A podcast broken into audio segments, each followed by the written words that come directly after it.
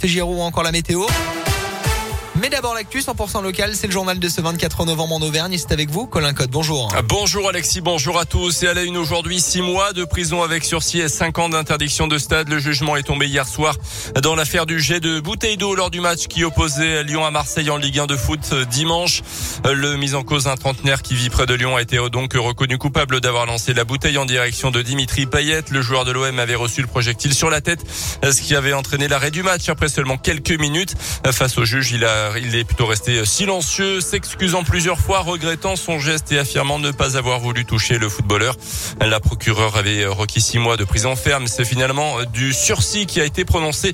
L'avocat, maître David Metaxa, s'est donc montré plutôt satisfait. Son tort, c'est d'avoir jeté une bouteille d'eau à 20 mètres de distance d'un joueur. Malheureusement, il l'a atteint. Je reste intimement persuadé que c'était pas son souhait. Il voulait pas blesser Dimitri Payet qu'il ne connaissait pas. Il voulait pas non plus la suspension du match. Il sait qu'il a fait du tort à tous les spectateurs qui, pour certains d'entre ont pris la peine de venir et exprimer leur doléance. Il s'en veut, clairement. S'il pouvait à lui seul indemniser tout ça, il le ferait, bien évidemment. Il n'en a absolument pas la capacité. Mais c'est un homme soulagé qui va pouvoir retrouver maintenant une vie normale après tout ce chaos euh, judiciaire et, et médiatique. Et encore une fois, il présente ses excuses à tout le monde, au club évidemment, aux supporters et bien évidemment à titre principal à Dimitri Payet, il regrette son geste.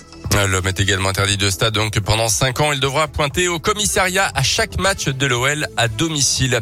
Dans l'actu, à Clermont, un cycliste légèrement blessé dans un accident de la route hier matin vers 7 heures dans le giratoire avenue Blériot. Une conductrice âgée de 19 ans venait de passer le CD de passage lorsqu'elle est entrée en collision avec le vélo qui était dans le rond-point d'après la montagne. Le cycliste âgé de 38 ans a chuté. Il a été secouru par les pompiers. Notez qu'une mobilisation des associations de vélos est prévue ce samedi depuis au champ boulevard Côte-Blatin. Dans l'actu aussi, que nous réserve le Conseil de défense sanitaire qui se tient ce matin à l'Elysée. La troisième dose de rappel pourrait être étendue à tous les adultes six mois après leur vaccination. Pour l'instant, seuls les plus de 65 ans et les personnes vulnérables sont concernés. Pour avoir leur passe sanitaire valide, désormais à partir du 15 décembre, ils devront être vaccinés trois fois. Plus de 30 000 cas de Covid ont été enregistrés ces dernières 24 heures en France. 6 000 classes fermées. À noter que l'école élémentaire de Brassac-les-Mines est fermée en ce moment. Un dépistage massif est d'ailleurs organisé ce mercredi au centre culturel pour les élèves et leurs parents. Fermeture également de l'école élémentaire de Mézel. Le cri d'alarme des personnels de justice dans une tribune publiée dans le journal Le Monde. 3000 magistrats et greffiers dénoncent la dégradation de leurs conditions de travail et le manque de temps pour traiter les dossiers. Une réunion d'urgence doit se tenir prochainement avec Éric Dupont-Moretti, le garde des Sceaux, ministre de la Justice.